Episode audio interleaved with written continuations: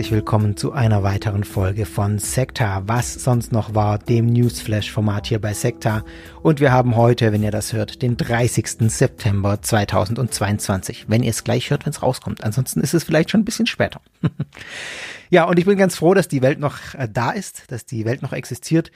Vor einer Woche hat, vor knapp einer Woche hat nämlich ein riesen Ereignis stattgefunden, der 24. September 2022, an dem passiert ist nichts. Ah, zum Glück.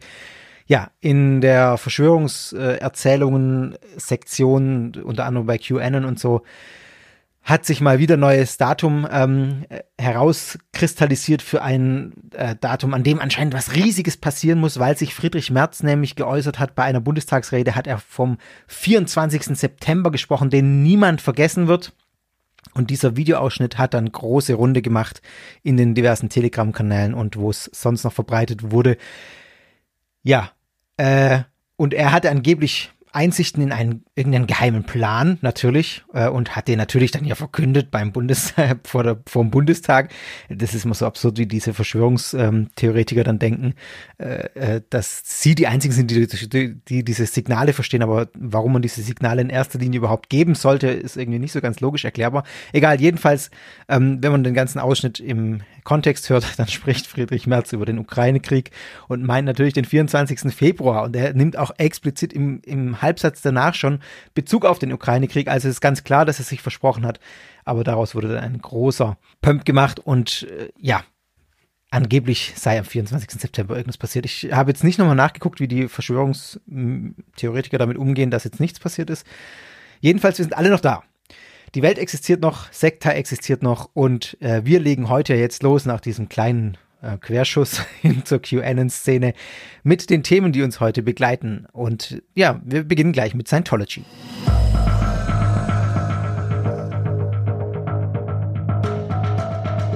Über Scientology habe ich schon häufiger hier geredet, bei was sonst noch war. Und auch jetzt gibt es wieder zwei kurze Meldungen. Einmal eine ähm, Vermisstenmeldung, die jetzt wieder in das Bewusstsein der Öffentlichkeit geraten ist, nämlich das Verschwinden der damals 23-jährigen Leipzigerin Yolanda Klug die seit über drei Jahren verschwunden ist. Also inzwischen dürfte sie dann, wenn ich das richtig rechne, 26 sein ungefähr. Ähm, es ist so, dass Yolanda Klug äh, am 25. September 2019 ähm, äh, verschwunden ist. Sie ist eine Studentin ähm, und hat ihre WG damals verlassen, ähm, wollte äh, zu einem Möbelcenter und ist dann einfach nicht mehr in ihre WG zurückgekehrt. Das Ganze wurde jetzt im Rahmen von Aktenzeichen XY nochmal äh, an die breite Öffentlichkeit gespült, weil man sich neue Hinweise erhofft auf das Verbleiben von Yolanda Klug. Nach Angaben der Polizei leidet die junge Frau an wiederkehrenden, unvorhersehbaren Ohnmachtsanfällen. Also das war eine Möglichkeit, die man in Betracht gezogen hat damals, dass sie irgendwie ähm, ja, da einfach nicht aufgefunden, äh, da, da irgendwie, dass das mit ihrem Verschwinden zu tun hat. Allerdings halten dies, die Ermittler es für unwahrscheinlich, dass ihr Verschwinden mit ihrer Krankheit zusammenhängt und sie gehen jetzt von einem Verbrechen aus. Ist ja auch irgendwie logisch, wenn sie einen Ohnmachtsanfall gehabt hätte, dann wäre das ja irgendwie im Krankenhaus aufgetaucht oder sie wäre gefunden worden auf der Straße. Von daher scheint mir das ein ganz logischer Schritt. In den Ermittlungen ging es ähm, auch, und deswegen ist es auch Thema hier bei Sekta jetzt um das religiös-christliche Engagement von Yolanda. Sie war wohl aktiv in einer evangelischen Freikirche und ihr Vater und diese Freikirche haben äh, bestätigt, dass Yolanda auch Kontakt zu Scientology hatte. Sie soll auch mehrere Kurse dort belegt haben. Und es ist so, dass Yolanda aus einer, ähm, aus einer Familie kommt, die generell Kontakt mit Scientology hat, nämlich ihr Vater und ihre Mutter und auch ihr Stiefvater ähm, sollen laut Medienberichten in der Organisation sich engagiert haben. Vor allem von ihrer Mutter heißt es, das habe ich jetzt nur äh, gelesen in einem Bericht, dass sie ein hochrangiges Mitglied sei und unter anderem in Basel und Freiburg tätig gewesen sei in der Scientology-Organisation dort vor Ort und sie jetzt wohl inzwischen in einer Scientology-Kirche in Südafrika unterwegs ist.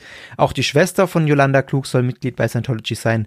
Und das habe ich auch irgendwo gelesen, kann ich nicht bestätigen. Sie soll wohl in der Organisation Sea Org sein, also so eine Art internen Elitetruppe. Ja, also sie kommt aus einer Familie, die rege Kontakte mit Scientology hat, wo sogar Mitglieder von Scientology auch sind anscheinend. Und Entsprechend sagt der Vater, der selber auch Kontakte zu Scientology hat, der Leipziger Volkszeitung, dass Scientology nichts damit zu tun hat, dass Yolanda verschwunden sei. Zitat, da wird niemand verfolgt oder festgehalten. Soweit mal, das ist das, was man in den Medienberichten findet. Zu diesem, alles ist eigentlich schon alles, was man dazu findet. Äh, zu dieser Verbindung von Yolanda zu Scientology. Die äh, Polizei sagt, sie untersucht natürlich diese Angaben und ähm, die Medien greifen das natürlich groß auf, weil Scientology und ein Verschwinden, äh, vermissten Fall, ähm, das klickt natürlich auch gut, sage ich mal ein bisschen böse, aber das, äh, ja.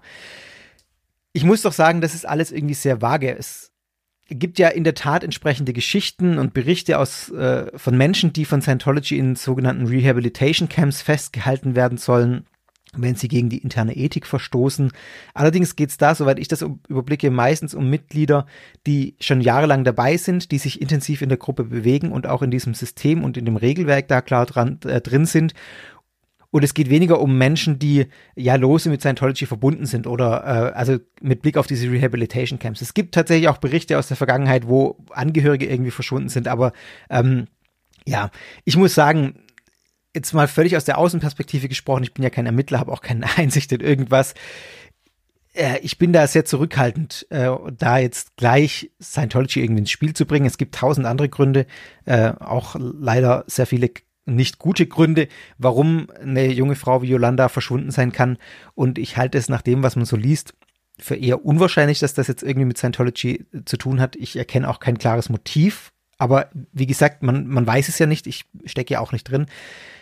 Aber klar, ja, es ist, glaube ich, deswegen jetzt auch so prominent geworden, weil es eben gute Schlagzeilen gibt, weil es, weil sich äh, ein bisschen creepy anhört und weil natürlich das wieder Angst schürt mein Fazit nach dem Ganzen, ich wollte es hier einfach mal gesagt haben, weil es eben viel in den Medien war und ich auch darauf angesprochen wurde, lassen wir die Polizei mal ihren Job machen, ähm, auch wenn sie den schon drei Jahre lang tut und es bislang keine Spuren gibt. Vielleicht wird sich das nie aufklären, das ist tragisch, aber auch das gibt es leider.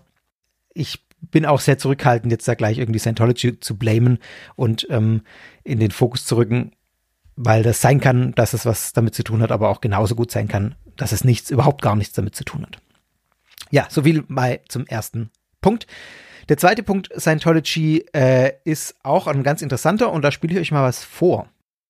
Hallo zusammen, ich bin der John, ich bin ein KV-Lehrling aus der Scientology-Kirche Zürich und äh, ich finde es richtig cool da, weil wir haben mega viele junge Leute und gleichzeitig ist es recht flexibel, sehr spontan und wir haben ja, ein cooles Umfeld. Was ihr da gehört habt, war John.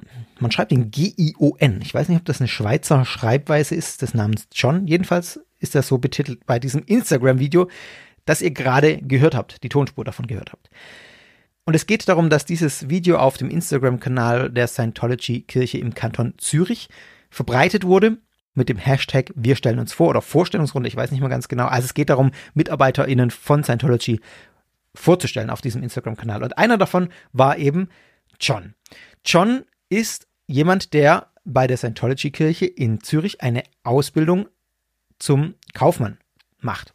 Infolgedessen kamen dann Medienberichte, dass die Scientology-Kirche im Kanton Zürich eben eine KV-Lehre anbietet, eine Ausbildung zum Kaufmann oder zur Kauffrau.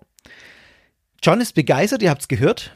Er findet das Umfeld toll, er findet diese lockere Atmosphäre toll, die vielen jungen Menschen, die dort sind. Ähm, und dieses Video wurde dann auch von der Fachstelle Infosekta, eine Schweizer Fachstelle für Sektenfragen, geteilt und mit dem Kommentar versehen, es sei sehr problematisch, wenn eine umstrittene Organisation wie Scientology eine Ausbildung in einem sehr beliebten Berufsbereich anbiete. Die NZZ, Neue Zürcher Zeitung, hat dann bei Susanne Schaf nachgefragt. Die arbeitet bei Infosektor. Ich glaube, sie ist sogar die Leiterin der Fachstelle, bin mir nicht ganz sicher.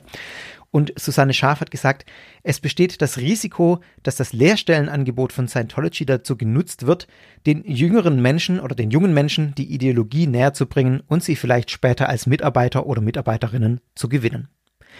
Man kann von einer Art Parallelwelt mit eigener Logik sprechen, sagt Scharf weiter und sagt auch noch, es mag sein, dass einzelne Module als hilfreich erlebt werden, aber die Menschen können unter großen Druck und in seelische Abhängigkeit geraten, sagt sie dann mit Blick auf die Kurse, die Scientology anbietet. Also einige Dinge funktionieren und können als hilfreich erlebt werden, aber das ganze System ist sozusagen System in ein System eingebettet, das unter Umständen äh, in vielen Fällen sehr großen Druck ausübt und eine seelische Abhängigkeit herbeiführt. In Deutschland ist es tatsächlich so, dass Scientology wegen Verdachts auf demokratiefeindliche Bestrebungen unter Beobachtung des Verfassungsschutzes steht. Die Neue Zürcher Zeitung hat auch mit dem jungen Mann gesprochen, der in dem Video zu sehen ist, mit John. und der, äh, der ist 22 Jahre alt und er sagt, er habe eigentlich eine Lehre als Grafiker machen wollen, aber keine Stelle gefunden und dann sei er auf die Lehrstelle bei der Scientology-Kirche in Zürich gestoßen. Er habe Scientology bereits vor Beginn seiner Ausbildung gekannt, also das war ihm nicht neu, und sagt folgendes, ich glaube nicht an Scientology, aber sie hat positive Aspekte und ich eigne mir an, was mir davon passt. Also genau nochmal das, was Susanne Scharf gerade auch sagt, ähm, so er er sagt jetzt, stand jetzt, er glaubt nicht an das große System von Scientology, aber es gibt eben manche Dinge, die ihm helfen und die eignet er sich dann auch an und nimmt die sozusagen positiv mit in Anführungszeichen für sich.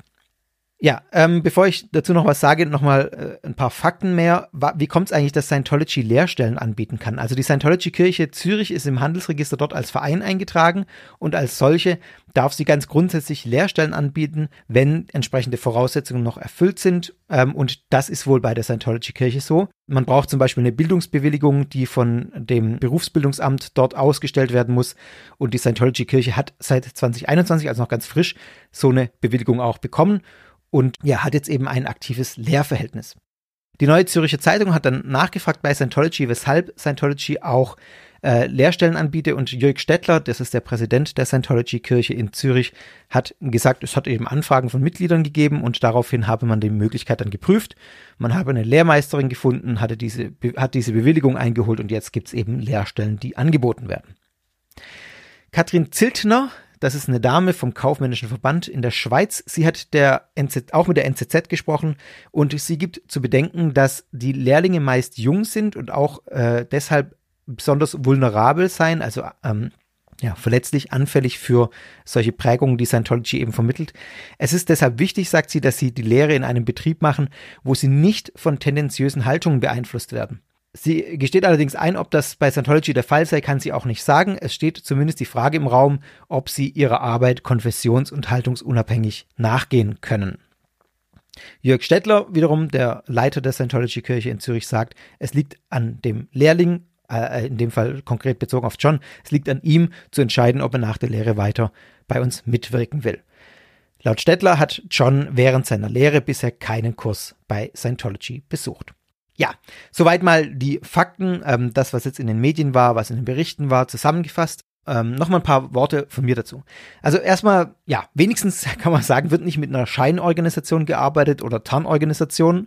Also das ist ja das, was man von Scientology auch häufig äh, kennt, die, das einem auch häufiger begegnet, dass man irgendwie äh, so Organisationen begegnet, die gar nichts äh, auf den ersten Blick mit Scientology zu tun haben. Wenn man dann genauer nachschaut, dann landet man allerdings äh, doch bei Scientology weil es eben ein Verein ist oder eine Verbindung, die mit Scientology zu tun hat und eng verwoben ist. Und das hätte man sich jetzt hier auch denken können, dass es Lehrstellen gibt bei einem Verein, keine Ahnung, sag Nein zu Drogen, sag Ja zum Leben oder bei der Initiative Jugend für Menschenrechte, das sind so zwei Tarnorganisationen von Scientology. Und dann stellt man fest, hoppla, äh, ich wollte hier doch bei der Drogenhilfe arbeiten oder bei einer Initiative für Menschenrechte und ich bin hier bei Scientology gelandet. Nee, da muss man sagen, in dem Fall ist es wenigstens so, dass der Azubi weiß, wo er hingeht, dass es klar ist, ich bin bei der Scientology-Kirche in Zürich. Jetzt könnte man ja sagen, ja, äh, was ist da so schlimm dran, wenn so eine Organisation wie Scientology, eine Kirche, ähm, eine Lehrstelle anbietet, in welchem Bereich auch immer. Bei uns ist es doch auch so, wenn man jetzt auf Deutschland schaut äh, oder sicher auch in der Schweiz oder in, in anderen Ländern, dass Kirchen oder diakonische Einrichtungen Caritas auch Lehrstellen anbieten und man da Ausbildungen machen kann. Was ist da der Unterschied? Und ich muss sagen, also erstmal Disclaimer, ich arbeite bei der evangelischen Kirche, aber äh, ganz persönlich gesprochen, für mich ist es tatsächlich ein qualitativer Unterschied. Für mich ist die Scientology-Organisation keine Kirche in dem Sinn, sondern in allererster Linie ein Unternehmen. Jetzt könnte man sagen, ja, dann ist er noch mehr berechtigt, äh, dass sie eine Lehrstelle anbietet, äh, weil Unternehmen ja Lehrstellen anbieten. Ähm, auch wenn es nicht die Rechtsform von einem Unternehmen hat, sondern ein eingetragener Verein ist. Aber ich muss sagen, also in Deutschland wird die Scientology-Kirche äh, in Anführungszeichen nicht umsonst vom Verfassungsschutz beobachtet.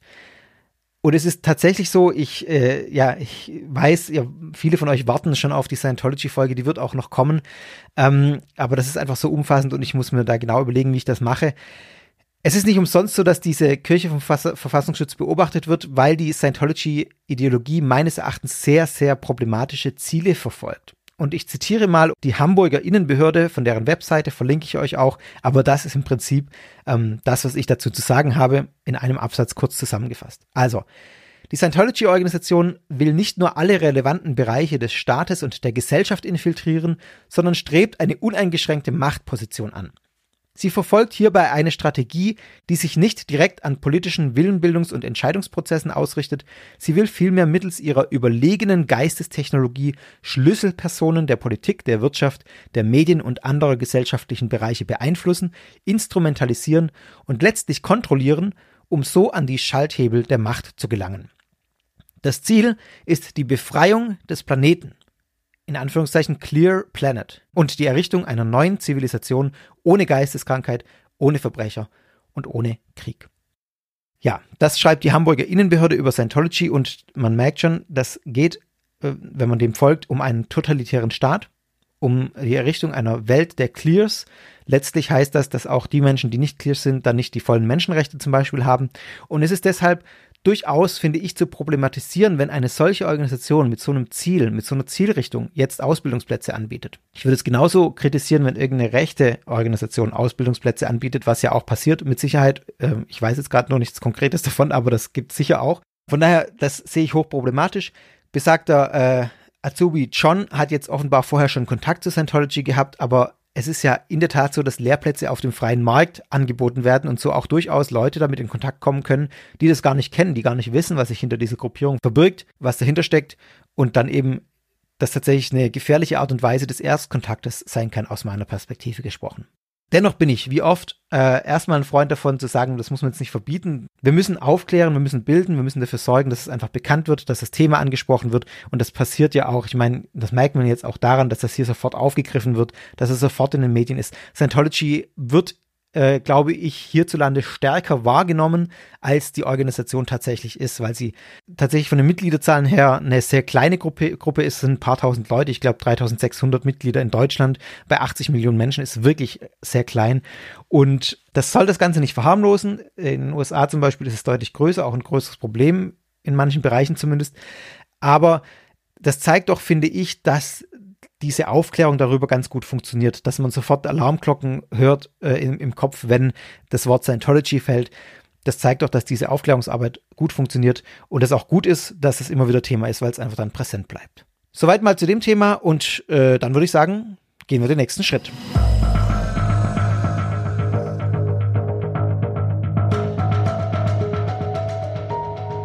Ihr habt es sicher mitbekommen, denn das war Breaking News, sogar zumindest auf den Apps, die ich auf dem Handy habe.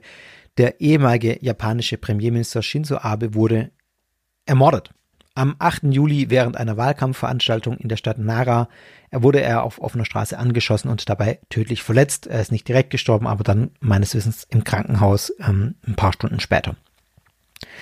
Das ist jetzt schon eine Weile her, dennoch möchte ich es nochmal aufgreifen, ähm, denn nach dem Attentat, das habt ihr sicher auch mitbekommen, denn das war auch in den großen Medien überall zu lesen, hat der Attentäter, es war ein Mann namens Yamagami, gesagt, dass seine Tat nicht politisch motiviert gewesen sei.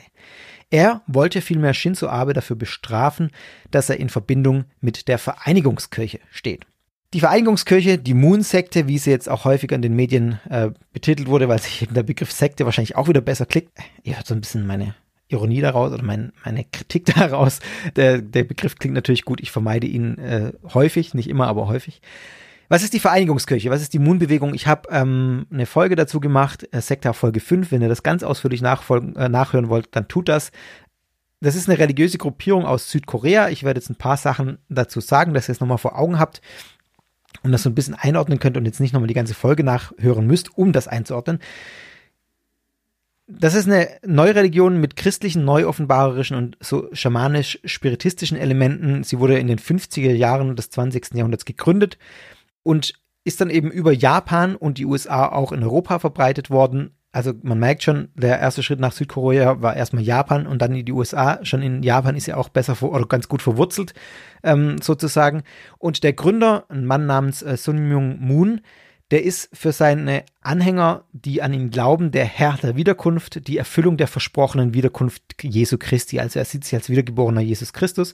Er ist 2012 gestorben und seither leitet seine Frau die Kirche. Und die Beziehung zwischen ihm und seiner Frau ist auch eine ganz besondere. Die werden als das heilige Ehepaar irgendwie äh, bezeichnet. Die Ehe spielt in der Mundkirche eine ganz besondere Rolle. Bekannt geworden ist die Vereinigungskirche nämlich vor allem deshalb, weil sie immer wieder an zentralen Orten in Fußballstadien und so in Südkorea äh, riesige Massenhochzeiten veranstaltet, wo dann Menschen zusammengeführt werden, die sich vorher nicht kannten, die zu dem Zeitpunkt dort heiraten und ähm, ja eben von Sun Jung Moon und seiner Frau äh, gesegnet werden für diese Ehe.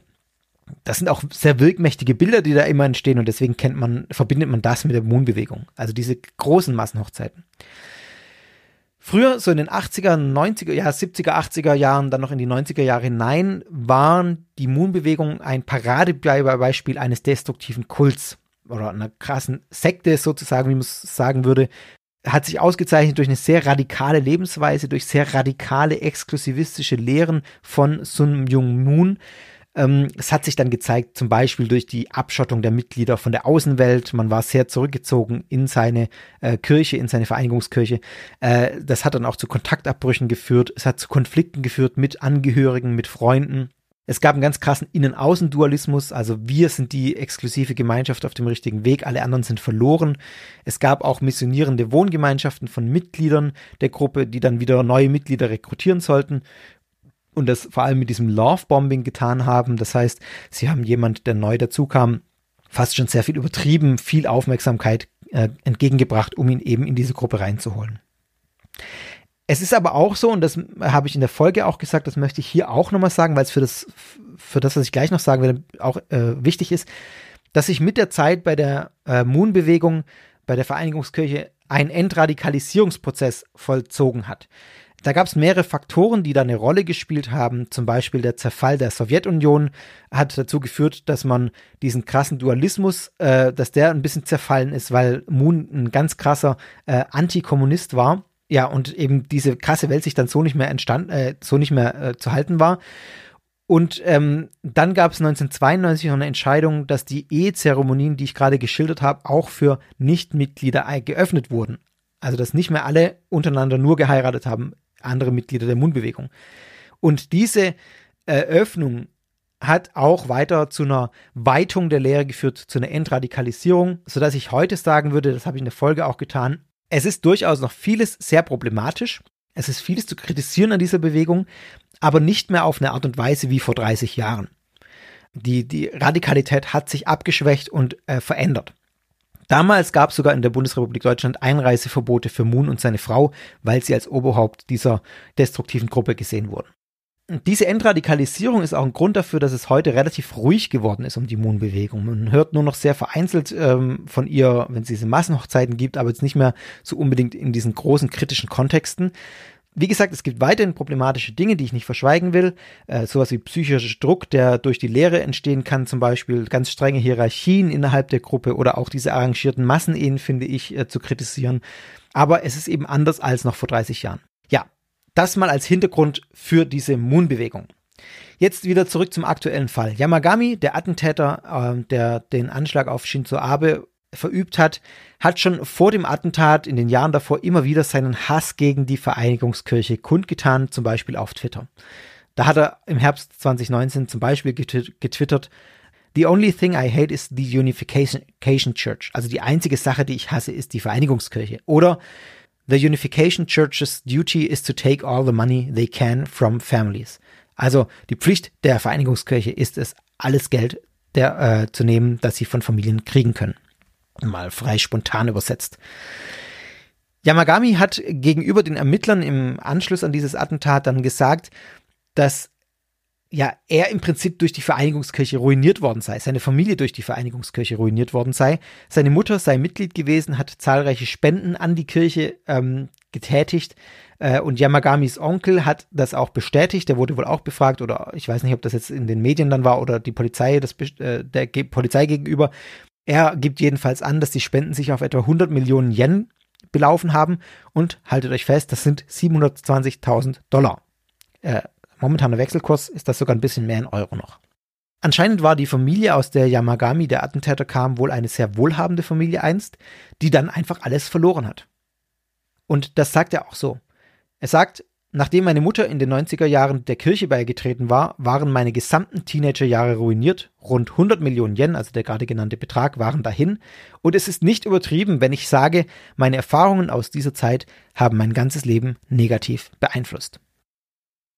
Noch so ein paar Hintergründe, die die Associated Press über Yamagami herausgefunden hat und auch in einem Artikel äh, darlegt, den ich euch auch verlinke. Yamagami war wohl vier Jahre alt, als sein Vater Suizid begangen hat. Sein Vater war ein leitender Angestellter eines Unternehmens, das von seinem Großvater, also von Yamagamis Großvater, gegründet wurde. Das zeigt auch wieder, das war wohl eine ganz wohlhabende Familie, die äh, auch eine Firma hatte. Er wäre Firmenerbe gewesen, vielleicht zu einem Teil mindestens Yamagami. Nach dem Suizid des Vaters ist dann Yamagamis Mutter in der Zeit offenbar der Vereinigungskirche beigetreten und äh, hat dann begonnen, große Spenden an diese Kirche zu tun, äh, zu, abzugeben. Die Familie ging dann komplett pleite und Yamagami, der auch sowas gehofft hat, wie dass er mal studieren kann oder so, das war alles nicht mehr möglich, weil kein Geld mehr da war. Und in der Tat ist es so, dass Yamagamis Bruder auch wegen dieser familiären Situation wohl später auch Suizid begangen hat. Yamagamis Onkel hat dann in Interviews äh, das noch ein bisschen präzisiert und hat zum Beispiel gesagt, dass Yamagamis Mutter innerhalb weniger Monate nach ihrem Eintritt in die Vereinigungskirche 60 Millionen Yen, 440.000 Dollar gespendet habe und dann auch das Firmeneigentum verkauft habe und quasi die komplette Firma an die, das Geld, das da rauskam, äh, komplett an die Vereinigungskirche gespendet habe. Und dann 20, äh, 2002 die Familie, die Familie komplett im Bankrott war. Und der Onkel hat dann auch noch gesagt, er habe den, er habe sich gar nicht mehr getraut, den Yamagami-Kindern äh, Geld fürs Essen zu geben oder für die Schule, weil die Mutter es ohnehin der Kirche gegeben äh, hätte. Also das muss wohl schon sehr krass gewesen sein. Heute äh, hat Yamagami bis zu dem Attentat wohl als äh, Fabrikarbeiter gearbeitet. Er war zwischenzeitlich bei der Marine, ähm, aber hat so einen, ja, einfach so einen schlecht bezahlten Fabrikjob gehabt. Direkt vor dem Attentat hat Yamagami offenbar einem Kritiker der Vereinigungskirche, einem Blogger wohl, einen Brief geschickt, äh, den er am Vortag vor dem Attentat abgeschickt hat. Und in diesem Brief spricht Yamagami auch nochmal einiges über seine Motive. Er sei verbittert gewesen gegenüber Abe, weil er ihn als einen der einflussreichsten Sympathisanten der Vereinigungskirche gesehen hat.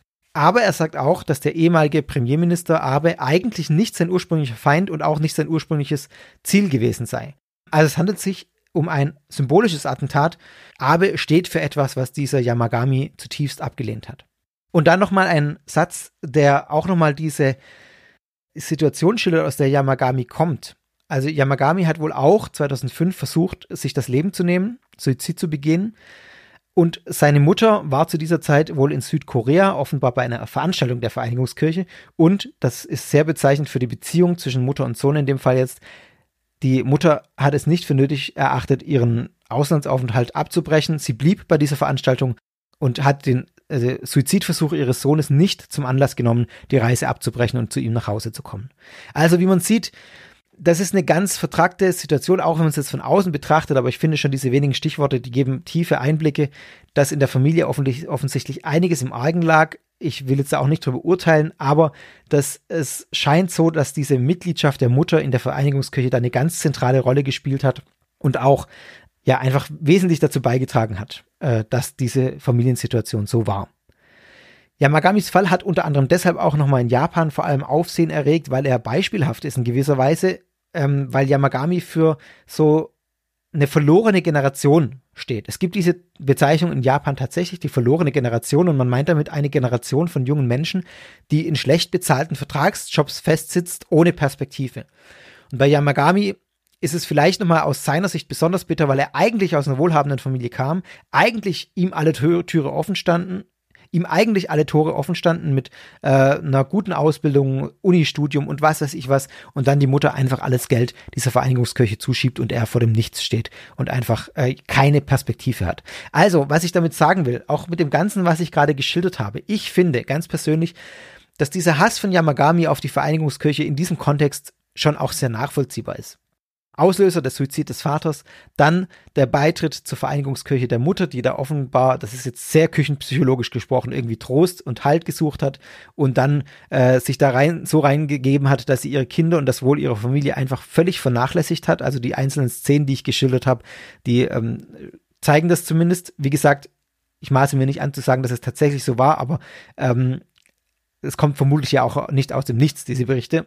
Und dann kann ich schon verstehen, dass jemand wie Yamagami da jetzt die Vereinigungskirche da so verantwortlich macht für sein Schicksal, obwohl letztlich wahrscheinlich die, äh, die Bezüge schon auch ein bisschen komplexer sind. Und man muss jetzt hier auch nochmal den Kontext betrachten, den ich gerade genannt habe, nämlich diese lebensprägenden und zerstörenden Erfahrungen von Yamagami, deswegen habe ich es vorhin auch nochmal so deutlich gemacht, sind aus der Zeit, zu der die Vereinigungskirche durchaus noch alle diese negativen Dinge in sich vereint hat, nämlich die Vereinigungskirche vor 30 Jahren. Und das kommt mir in der Berichterstattung über den Fall auch ein bisschen zu kurz. Deswegen lege ich den Fokus in den paar Sätzen hier nochmal zumindest drauf. Was mir zu kurz kommt, ist eben dieser Hintergrund dieser Veränderung, dass sich die Vereinigungskirche verändert hat.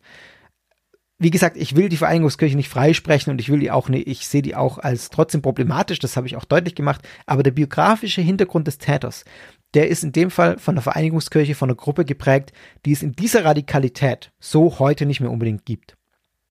Dennoch bleibe ich bei dem, dass ich natürlich verstehen kann, dass dieser Mann die Schuld der Vereinigungskirche gibt für seine Perspektivlosigkeit und äh, ich ja einfach das schon auch nachvollziehbar finde, woher das kommt angesichts dieser Geschichte. Ja, jetzt habe ich viel gesprochen über die Beziehung des Attentäters und der Vereinigungskirche und woher dieser Hass kommen könnte oder was das äh, ausgelöst haben könnte. Diese, diese ja, diese schreckliche Tat letztlich oder dieses, dieses, dieses Attentat. Warum jetzt aber Shinzo Abe? Ich habe gerade schon gesagt, dass, es, äh, dass Shinzo Abe im Prinzip ein symbolischer, ein symbolisches Opfer war. So kann man es, glaube ich, sagen, dass es eine symbolische Tat war. Yamagami hat selber gesagt der Polizei, dass er eigentlich geplant hat, die Frau des Kirchengründers Hakya Han Moon, also das aktuelle Oberhaupt, zu töten. Er habe dann aber das Ziel gewechselt, weil es unwahrscheinlich gewesen sei, dass sie Japan während der Pandemie besuchen würde.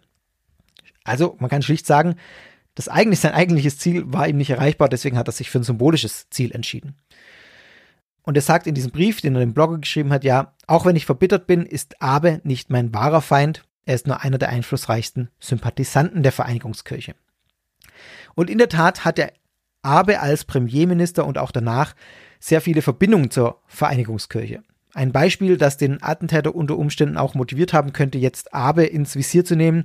Ähm, das sagen zumindest Beobachter des Falls, dass Abe erst letztes Jahr in einer Videobotschaft vom September 2021 die Arbeit der Vereinigungskirche für den Frieden auf der koreanischen Halbinsel und ihre Konzentration auf Familienwerte gelobt hat. Und das ist natürlich auch nochmal was, was in den Ohren von jemand wie Yamagami vermutlich besonders zynisch klingt, wenn er jetzt die Familienwerte lobt und Yamagami auf seine eigene Geschichte mit der Vereinigungskirche blickt. Also das sagen Beobachter könnte irgendwie so ein Auslöser dafür gewesen sein, dass er sich jetzt auf Abe, Abe fokussiert hat. Generell ist es so, dass die Moon-Bewegung, die Vereinigungskirche, seit jeher Kontakt in die Politik sucht, immer wieder, vor allem auch nicht direkt mit dem Namen Vereinigungskirche, sondern äh, gerade bei Scientology noch mal, schon mal angesprochen, aber jetzt hier auch nochmal, die Moon-Bewegung ist eine Gruppe, die sehr, sehr viel mit Front- und Tarnorganisationen arbeitet. Sie veranstaltet Konferenzen und Symposien, um auch eine größere, eher akademische und politische Öffentlichkeit zu erreichen. Und zwei der wichtigsten Organisationen, unter denen die Vereinigungskirche auftritt und solche Symposien veranstaltet, ist der Name Familienföderation oder dann auch vor allem nochmal mit Fokus auf die politische Bedeutung über die Vereinigungskirche hinaus, die Universal Peace Federation, UPF. Also auch hier wird auf diese Weise gearbeitet, dass man erstmal gar nicht weiß, wer eigentlich dahinter steckt, sondern denkt, das klingt ja eigentlich mal gut. Sag ja zu Drogen, äh, sag nein zu Drogen, sag ja zum Leben. Diese Scientology Town Organisation klingt ja auch erstmal gut. Hilfe gegen die Drogenabhängigkeit von Drogen ist ja immer was Positives, aber wenn man dann eben tiefer schaut, dann guckt man, ähm, dann sieht man, was dahinter steckt. Und so ist es hier eben auch. Und es ist so, dass äh, dieses Attentat auf Shinzo Abe jetzt dazu geführt wird, dass in den, dass in Japan so ein bisschen mehr geschaut wird auf diese Verbindungen der japanischen Politik mit der Vereinigungskirche. Es gab da eine Untersuchung, eine interne Untersuchung der Regierungspartei LDP und die hat ergeben, dass die Hälfte, rund die Hälfte der Abgeordneten der Regierungspartei Kontakte zur Vereinigungskirche haben. Also 179 Abgeordnete haben angegeben, mit der Vereinigungskirche oder einer ihr nahestehenden Organisation zu tun zu haben. Das ist schon eine ganze Menge, wenn man sich das mal vorstellt. Die Hälfte der Abgeordneten. Und der Generalsekretär der LDP sagt dann ähm, auch äh, nach diesem Ergebnis, wir nehmen das Ergebnis sehr ernst und denken offen darüber nach. Und er fügt noch hinzu, dass die LDP jetzt ihre Mitglieder dazu auffordert, die Beziehung zu dieser Vereinigungskirche, zu dieser Gruppe zu kappen. Interessant ist jetzt noch der folgende Aspekt, dass nämlich fast 90 Prozent, wenn ich das richtig verstanden habe, fast 90 Prozent der äh, An Abgeordneten angegeben haben, sie wussten gar nichts von diesen Verbindungen, denn tada, die Verbindungen waren nicht direkt zur Vereinigungskirche, sondern eben zu diesen Tarnorganisationen. Zum Beispiel diese Universal Peace Federation oder diese Familienföderation, die sie gar nicht mit der, nach eigenen Aussagen gar nicht mit der Vereinigungskirche in Verbindung gebracht haben. Es sei mal dahingestellt, wie glaubwürdig das ist, dass sie das nicht wussten. Ähm, das habe ich so gelesen. Aber es weist eben genau auf dieses Problem hin, dass das sein kann und dass äh, diese Tarnorganisation eben genau diese Problematik mit, mit sich bringt, dass man diese Verbindung nicht direkt sieht und das einfach nicht transparent ist. Der Generalsekretär beteuert dann auch, dass die Vereinigungskirche keinen Einfluss hat auf politische Entscheidungen der Regierungspartei der LDP. Auch das sei dahingestellt, inwiefern das stimmt, denn wenn man sich so ein bisschen mal anguckt, äh, wenn man da mal ein bisschen genau hinschaut, dann kommt man da zumindest ins Zweifeln. Ich formuliere es mal so vorsichtig. Es ist nämlich in der Tat so, dass sich Teile von Abes politischer Agenda auch mit der Agenda des Gründers der Vereinigungskirche mit Sun Myung Moon decken. Also dass das quasi deckungsgleich ist und man das eins zu eins äh, sehen kann, dass das die gleichen Vorhaben sind, kann ich weiß jetzt nicht, wie groß diese Überschneidungen sind. Das kann natürlich in bis zu einem gewissen Maß auch einfach Zufall sein, dass man eben gleiche Ziele hat. Aber machen wir das noch ein bisschen konkreter, wo man dann schon auch ins Nachdenken kommt. In Japan plant man zum Beispiel derzeit eine Verfassungsänderung. Und die Vorschläge der Regierungspartei LDP sind in vielen Dingen deckungsgleich mit Vorschlägen, die die Vereinigungskirche oder eine ihrer Frontorganisationen in den letzten Jahren gemacht haben. Also das deutet zumindest darauf hin, dass es da in der Tat Einflussnahme geben könnte. Ähm, ja, und äh, da muss man einfach genauer hinschauen und das muss man genau im Blick behalten. Also, so wie ich das jetzt sehe, als völlig Außenstehender, als kein Japan-Experte, das möchte ich an der Stelle nochmal sagen, ähm, ist da jetzt in Japan was in Gang gesetzt worden, eine Aufarbeitung solcher Verknüpfungen zwischen der Vereinigungskirche und der Politik. Und die Regierungspartei LDP leidet auch darunter. Sie verliert viele Anhängerinnen oder UnterstützerInnen und leidet unter schlechten Umfragewerten, einfach aufgrund dieser Verbindung zwischen der LDP und der Vereinigungskirche. Und vor allem würde ich nochmal sagen, vor allem auch auf dieser, aufgrund dieser nicht transparenten Verbindungen. Es ist immer eine Sache, ob es Verbindungen gibt und es ist eine andere Sache, ob diese Verbindungen transparent sind oder nicht. Also Verbindungen sind ja auch in einem gewissen Maße durchaus legitim. Es muss eben offengelegt sein. Ja, ich habe diese Interessen oder ich äh, habe da noch eine andere Interesse, äh, ich habe eben da auch andere Interessen oder bin da ähm, mit jemandem unterwegs, der diese Interessen hat, damit man einfach als Person, die jetzt andere Personen wählt, sie zu vertreten, weiß, woran man ist und weiß, was man da wählt. Und das passiert eben nicht, wenn es solche äh, intransparenten Prozesse gibt, wie ich sie gerade geschildert habe. Mal sehen, was da noch zutage kommt. Da, vielleicht wird es auch nochmal Thema hier bei Sektor dann sein.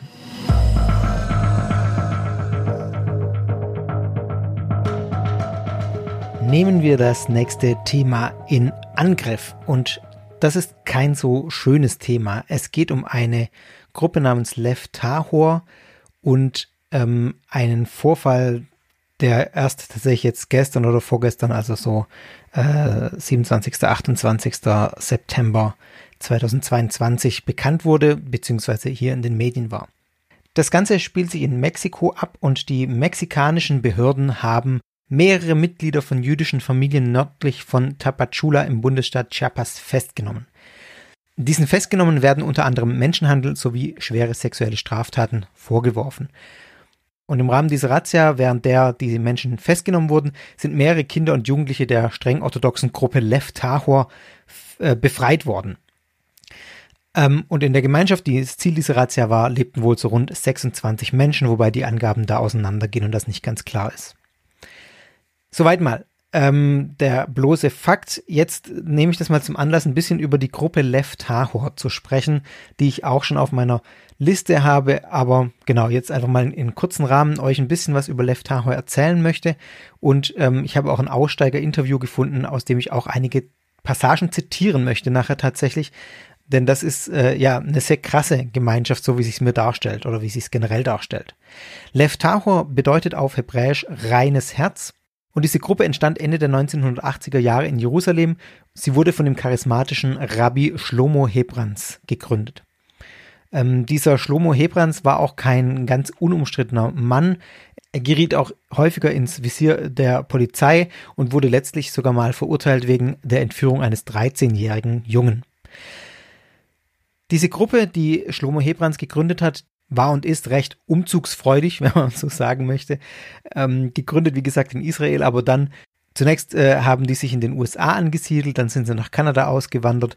Auch da gerieten sie schnell in den Verdacht der Kindesmisshandlung und sind dann auch weitergezogen. 2014 sind sie nach Guatemala ausgewandert, äh, haben sich jetzt schließlich eine größere Gruppe im Süden Mexikos niedergelassen und dort im Süden Mexikos, also das ist diese Hauptgruppe, wo immer dieser, diese Führungsfigur Schlomo Hebrands dabei war.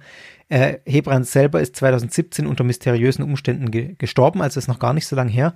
Er ertrank offenbar bei einer religiösen Zeremonie in einem Fluss in Mexiko. Ähm, das war so eine zeremonielle Waschung, wo er dann von einer sehr starken Strömung anscheinend mitgerissen wurde und äh, dabei ertrunken ist.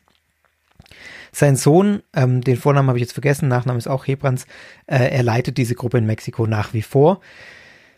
Leftao hat schätzungsweise einige hundert Mitglieder weltweit. Die Rede ist so von rund 300. Also man findet mehrere Zahlen, die ich jetzt gerade gelesen habe, von 250 bis 450 ist so alles dabei. Also man weiß es einfach nicht genau. Das ist auch relativ schwierig zu sagen, denn es gibt nicht nur diese Gemeinschaft in Mexiko, die ähm, wohl eine größere Ansiedlung darstellt. Es gibt auch in anderen Ländern diese Gruppe. Äh, in Israel zum Beispiel gibt es auch eine Gruppierung in Bet Shemesh. Die jüdische Allgemeine berichtet von AnhängerInnen der Gruppe in Rumänien und in Bosnien-Herzegowina. Und seit Februar 2022 gibt es wohl auch einige äh, AnhängerInnen in Nordmazedonien. Also das Ganze ist sehr überschaubar, das ist überhaupt keine große Gruppe, ähm, die Zahl habe ich ja gerade genannt, aber sie ist doch ein bisschen verstreut und nicht an einem Ort zu finden. Ähm, und sie, wie gesagt, sie ziehen auch immer wieder von einem Ort zum anderen, weil sie eben mit den örtlichen Behörden in Konflikt geraten. Die Gruppe vertritt eine sehr extremistische äh, Glaubensauslegung, noch orthodoxer als die klassischen ultraorthodoxen Juden. Also sind sehr, sehr streng. Das führe ich gleich auch noch im, im Fortgang ein bisschen weiter aus.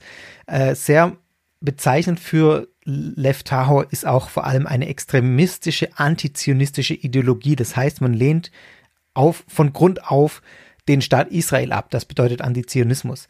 Ähm, und das ist tatsächlich was, was nicht nur im Antisemitismus verortet ist, wie man es ja zunächst mal verbinden würde. Das ist so der erste Konnex, der sich ähm, ergibt, gedanklich bei mir zumindest auch, Antizionismus und äh, Antisemitismus.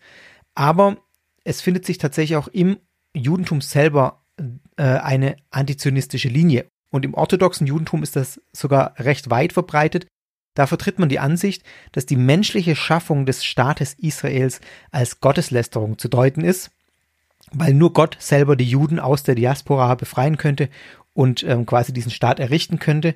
Und dafür müssten sie die Juden eben bis zur Ankunft des Messias warten. Das heißt, da wird diese menschliche Gründung des Staates Israel abgelehnt und damit vertritt man einen ja sehr deutlichen Antizionismus. Und da ist eben auch Lev Tahor einzuordnen. Die Strenge der Glaubensauslegung von Lev Tahor zeigt sich auch vor allem in den Praktiken dieser Gruppe. Ähm, Dazu gehört zum Beispiel, dass sich Frauen und Mädchen schon im Alter von ab drei Jahren vollständig in schwarzen Gewändern verhüllen. Man sieht das auch auf Bildern.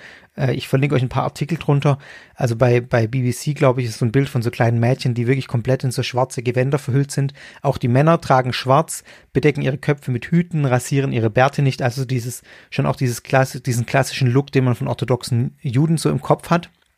Ähm, es gibt eine sehr strenge Ernährungsvorschrift oder mehrere Vorschriften in dieser Lev-Tahor-Gruppe.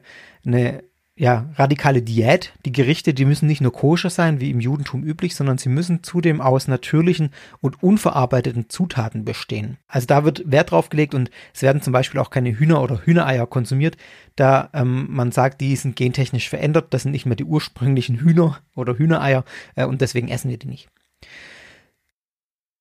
Aufgrund dieser schon sehr strengen Glaubensauslegung werden die Mitglieder von Lev Tahor in der israelischen Boulevardpresse oft als die jüdischen Taliban bezeichnet, in Anführungszeichen. Das weckt natürlich direkt Assoziationen, die ein bisschen übertrieben sind. Darin sind sich auch Experten einig.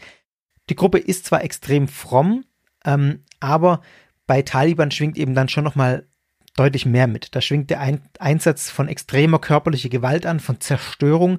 Und das ist in dieser Form im Glauben der Leftaho nicht angelegt. Auch wenn man deutlich sagen muss, mit Blick auf Gewalt ist da schon auch einiges im Gange. Ich formuliere es mal so. Äh, Kinderehen und Züchtigung, das ist tatsächlich eine sehr gängige Praxis bei Lev Tahor. Da gibt es auch Berichte äh, der BBC.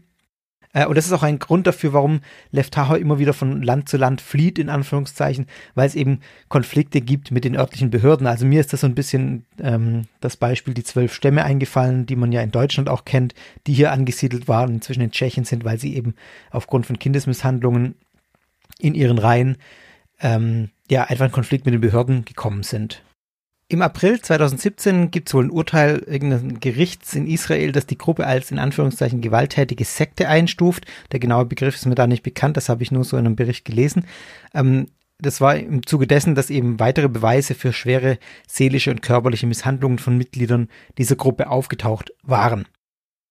Die Familien leben laut den Berichten von der Außenwelt sehr isoliert und auch hier ist es so, dass die Eltern innerhalb der Gruppe ihre Kinder daran hindern, zur Schule zu gehen, also die Schulpflicht nicht wahrnehmen, weil man eben ähm, ja die Bildung, die weltliche Bildung ablehnt. Soweit mal ein paar Fakten, ähm, die, die da so ein bisschen den Rahmen abstecken. Ich habe noch ein Interview gefunden mit einem ehemaligen Mitglied äh, namens Mandy. Das ist in dem Fall ein Jungenname äh, oder ein Männername. Er ist heute 18 oder 19, ich habe es nicht nochmal nachgerechnet. Äh, geflohen ist er 2018, da war er 14, 15 Jahre, sagt er selber. Also, und ich zitiere mal ein paar Dinge, die er in dem Interview sagt, dass ich euch auch verlinke. Da muss man ziemlich schlucken und es zeigt zugleich aber auch den Charakter von Lev Tahor nochmal. Also, das erste Zitat. Lev Tahor steht für totale Kontrolle. Ohne Erlaubnis darfst du nichts tun und wenn sie dich bitten, etwas zu tun, musst du es tun. Es gab eine Frau, die allergisch auf Sesamspuren reagierte, die in Tahin, also das ist Sesampaste, kennt ihr vielleicht, ähm, verwendet werden. Eines Abends im Herbst 2017 in Guatemala, da war er in dieser Gruppe, ähm, das war wahrscheinlich bevor sie dann nach Südmexiko, äh, nach Mexiko ausgewandert sind, wollte der Rabbi ihren Glauben testen und sagte ihr, sie solle es essen. Sie sagte ihm, dass sie sterben könnte. Aber nachdem sie sich dann gestritten hatten, wies er sie an, es trotzdem zu essen. Zwei Stunden später war sie tot. Sie starb an der allergischen Reaktion. Niemand durfte einen Krankenwagen rufen, denn ohne die Erlaubnis des Rabbiners sind Ärzte in Leftahor nicht erlaubt. Sie sagten uns, wir sollten dem Rabbiner vertrauen. Der Rabbiner wiederum sagte, sie sei gestorben, weil sie keinen Glauben an ihn hatte. Also das ist schon eine, eine krasse Geschichte, wo man auch so viel sieht, wie das tickt. Also diese Ablehnung der modernen Medizin, diese Abschottung nach außen, ähm, diese absolute Gehorsam gegenüber der Obrigkeit, diese strenge, strenge Hierarchie. Ja, ist schon sehr bezeichnend. Noch ein weiterer Absatz aus diesem Interview. Sie wollen nicht, dass die Menschen die Außenwelt sehen. Niemand darf ohne die Erlaubnis des Führers, des Rabbiners, irgendwo hingehen. So ist zum Beispiel mein Vater gestorben.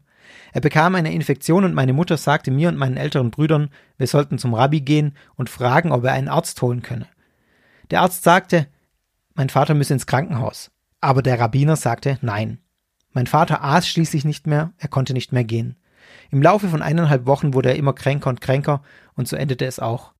Er starb am 25. Oktober 2016. Auch das wieder ja, geht in die gleiche Richtung wie der erste Absatz. Ähm, aber auch dieses, selbst wenn es um Leben und Tod geht, der Obrigkeit gehorsam sein, den Regeln zu entsprechen, der Hierarchie gehorsam zu sein. Dann spricht er noch über die Bildung in diesem Interview. Er sagt, Bildung ist kein Thema. Er habe nicht mal gewusst, äh, was das Wort Wissenschaft bedeutet, als er aus dieser Gruppe rauskam. Ähm, äh, er habe kein einziges Wort Englisch gesprochen, das wurde nicht gelehrt. Er konnte nicht lesen und es sei so, dass man sogar, wenn man versucht hatte, hat zu schreiben, also er sagt, wenn man ABC schreibt, dann hat man eine Strafe bekommen. Also es wurde verboten zu schreiben und das irgendwie auch zu üben. Er kannte den Namen Trump nicht. Im Jahr 2018, muss man sagen, als er raus ist, also da war Trump schon ziemlich bekannt. Er kannte den Namen Biden nicht. Er wusste auch nichts über den Holocaust zum Beispiel. Es gab keine Technik, also keine iPhones, keine Computer, keine Smartphones. Ähm, es sei denn, äh, man war auf einer höheren Stufe. Die, die Führer, die Anführer hatten wohl teilweise solche Geräte. Also es zeigt auch wieder das ganz klassische, wirklich bis ins Extrem rein, was ich hier schon häufiger gesagt habe. Diese Ablehnung der Bildung, ähm, hier wirklich in einem ganz krassen Bereich, wenn das so zutrifft, wie er das sagt, äh, auch mit der Ablehnung der Technik, dass ich hier schon häufiger hatte, diese weltlichen Medien sozusagen, diese ja einfach ab, das dient ja auch nochmal der Abschottung und der Informationskontrolle nach innen hinein, dass man eben nicht informiert ist über das, was draußen vorgeht. Er sagt dann weiter auch, ich zitiere das jetzt nochmal wörtlich, ich wurde körperlich und seelisch missbraucht. Es gab Schläge und Prügel. Wenn jemand gelogen hat, selbst ein kleines Kind, dann nahmen sie Pfeffer als Pulver oder Chili-Pulver und ließen das Kind es schlucken. Wenn man geschlagen oder verprügelt wurde, muss man demjenigen, der einen geschlagen hatte, die Hand küssen und ihm danken dafür. Also das ist auch krass, das ist einfach äh, absolut krasse Kindesmisshandlung, kann man nicht anders sagen. Kleine Kinder Pfeffer oder Chili-Pulver schlucken zu lassen, puh, da, äh, da ja, schüttelt's mich. Ähm, da läuft's mir kalten Rücken runter, wenn ich mir das überlege. Und das dient natürlich auch dann der Einspurung in dieses System. Wenn schon kleine Kinder so behandelt werden, ähm, dann ja, wird einem jeglicher Willen gebrochen. Das ist ja auch bei den zwölf Stämmen. Ähm, da gibt's auch ein Buch äh, von einem ehemaligen Mitglied, in dem das beschrieben wird, dass es einfach dazu dient, den Willen der Kinder zu brechen und sie gefügig zu machen, dass sie eben keinen Widerspruch mehr geben und gar nicht auf die Idee kommen, die Dinge zu hinterfragen, die man ihnen vorsetzt. Dann sagt er in diesem Interview auch noch, dass es nicht erlaubt sei, Liebe gegen ihren, gegenüber ihren Eltern zu zeigen. Es wird also unterdrückt, dass die irgendwie körperlich oder auf einer emotionalen Ebene eine, eine Liebesbeziehung zu ihren Eltern haben, wie es eben so normal ist zwischen Eltern und Kindern. Das ging so weit, dass man nicht mal seinen Vater oder seine Mutter umarmen durfte.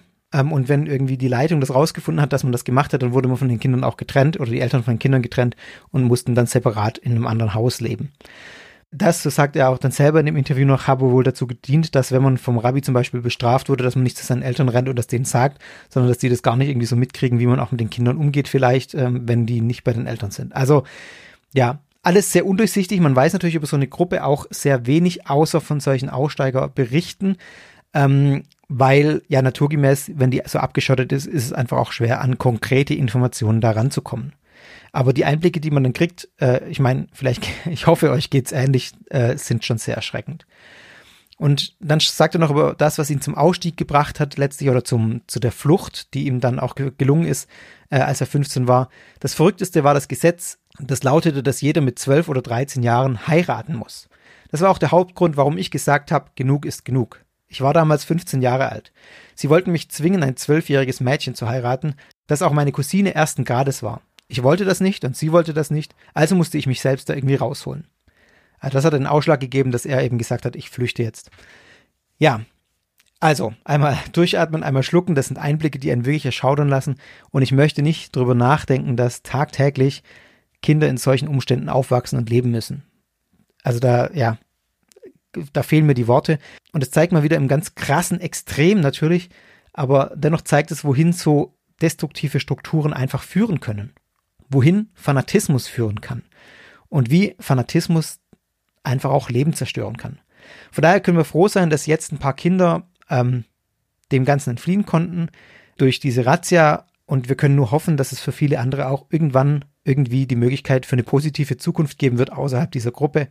Ähm, Lev Tahor, wenn ihr das hört, wie gesagt, sehr kleine Gruppe, aber offenbar das, was man davon weiß, eine sehr, sehr radikale und destruktive äh, Gemeinschaft mit wirklich schweren psychischen und körperlichen äh, Missbrauchsfolgen für diejenigen, die da drin sind.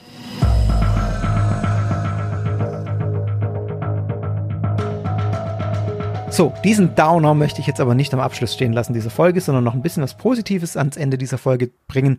Gibt's ja selten genug bei, was sonst noch war, dass man irgendwie so richtig positive Meldungen hat.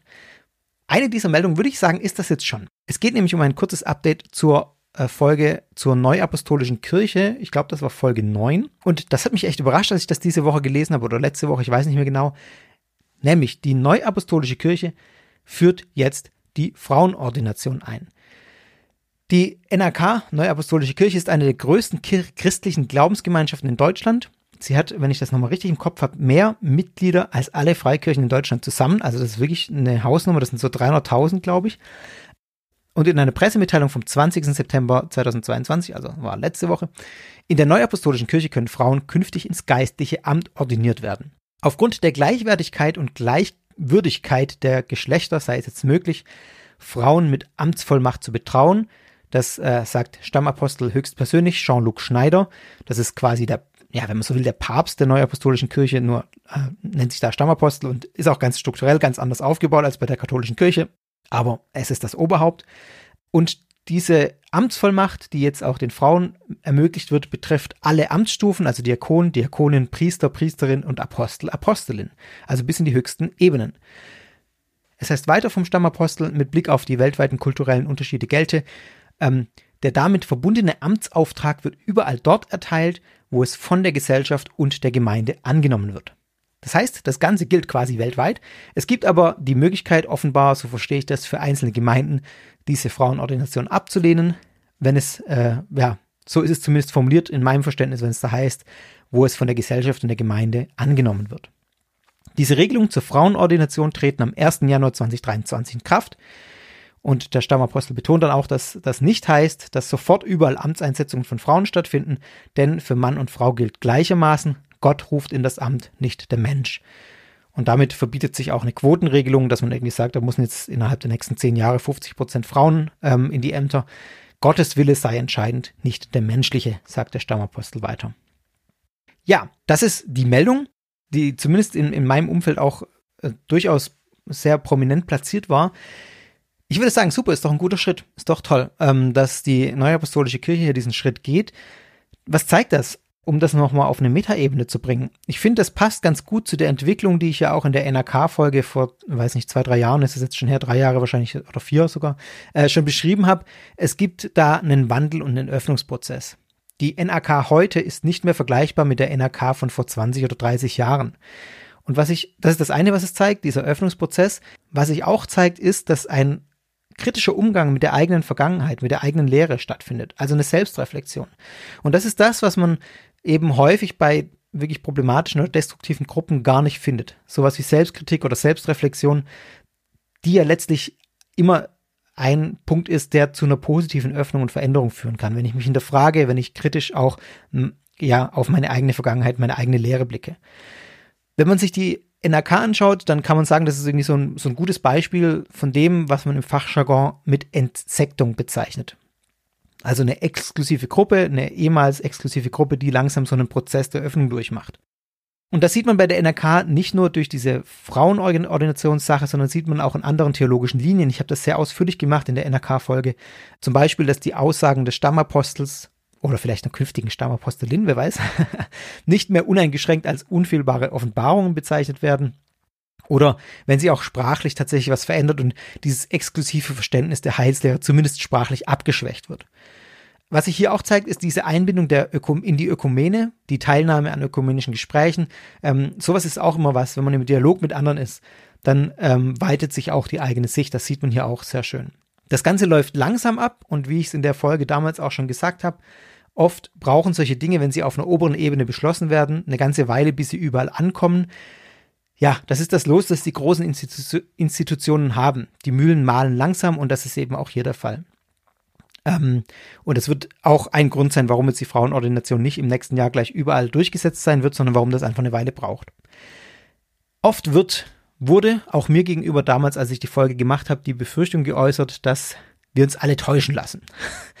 dass es sich bei all diesen Veränderungen in der NRK um so in Anführungszeichen kosmetische, oberflächliche Änderungen handelt, damit man eben mehr ökumenische Anerkennung bekommt, damit man aus dieser Sektenecke rauskommt, um es mal flapsig zu sagen. Das wurde mir häufiger vorgeworfen, dass man sich auch blenden lässt von diesen Veränderungen, äh, die nur oberflächlich seien, aber eigentlich ändert sich gar nichts. Ich muss ganz ehrlich sagen, ich habe mir das jetzt sehr intensiv angeguckt und äh, ja, ich teile diese Befürchtungen nicht. Dafür sind mir die Veränderungen zu tiefgreifend. Natürlich ist es bei solchen Prozessen immer so, dass es auch Schlupflöcher gibt für konservativere Gemeinden. Sonst wären die Veränderungen vermutlich gar nicht durchführbar. Also wie jetzt hier zum Beispiel, dass man sagt, wo es, ähm, ich weiß gar nicht, wie wurde es formuliert, ähm, wo es von der Gesellschaft und der Gemeinde angenommen wird.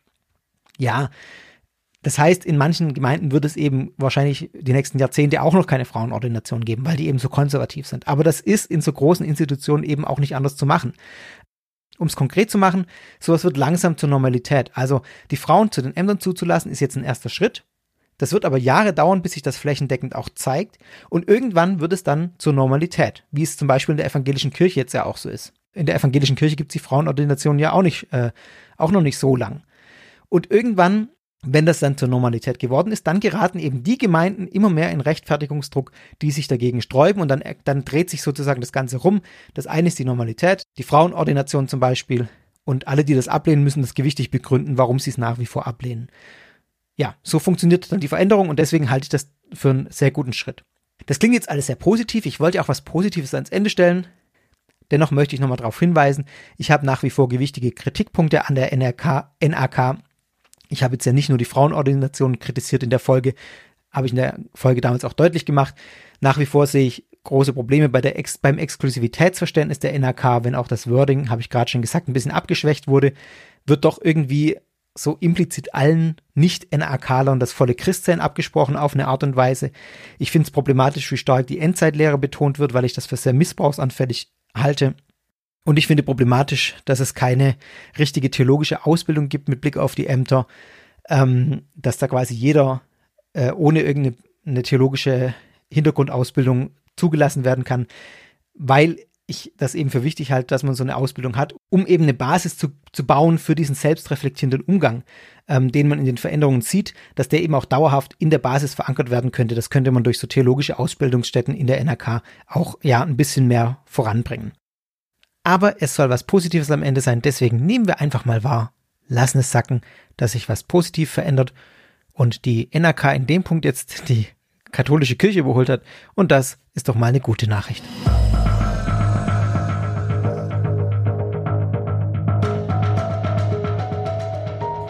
Und damit sind wir auch am Ende dieser Sekta-Folge. Was sonst noch war, es gibt wie immer noch ein paar Dinge am Ende zu sagen und es lohnt sich auch dran zu bleiben, denn es gibt einen neuen Termin für ein Hörerinnentreffen, ein Adventshörerinnentreffen. Wir treffen uns am 17. Dezember um 20 Uhr diesmal. Das ist ein Samstagabend. Dann machen wir es uns gemütlich, schnappen uns einen Glühwein äh, und setzen uns virtuell, virtuell zusammen, um ein bisschen zu plaudern. Und ich habe tatsächlich vor, ich hoffe, das schaffe ich, ähm, ich muss das nochmal konzipieren, das zu verbinden mit einer Kurzfolge von Sekta, einer Live-Folge, ähm, die dann als Special auch rauskommen wird, äh, zu einem Thema, das ich mir noch überlegen werde, aber vielleicht so eine halbe, dreiviertel Stunde Sekta-Folge vorab und dann äh, die Möglichkeit zum Gespräch. Ich dachte, das ist ganz schön, das mal auszuprobieren und wenn ihr Lust habt, da dabei zu sein, 17. Dezember, 20 Uhr, Sekta Live mit anschließendem HörerInnen-Treffen. Alles digital, ihr könnt euch einfach zuschalten. Wenn euch Sekta gefällt, dann freue ich mich, wenn ihr von Sekta weitererzählt, wenn ihr Sekta unterstützt mit dem Plusprogramm plus.sekta.fm oder wenn ihr mir Bewertungen hinterlasst bei Apple Podcast oder sonstigen Plattformen. Folgt mir auf Twitter und Instagram at Podcast, kommt auf den Discord-Channel, abonniert den Telegram-Channel at Sekteninfo und ich glaube, jetzt habe ich alles runtergerasselt. Fragen, Anregungen und Feedback wie immer gerne an guru.sekta.fm. Und ich freue mich, dass ihr dabei wart und freue mich aufs nächste Mal. Ja, und dann bleibt mir noch zu sagen, bis zum nächsten Mal. Ciao, euer Fabian.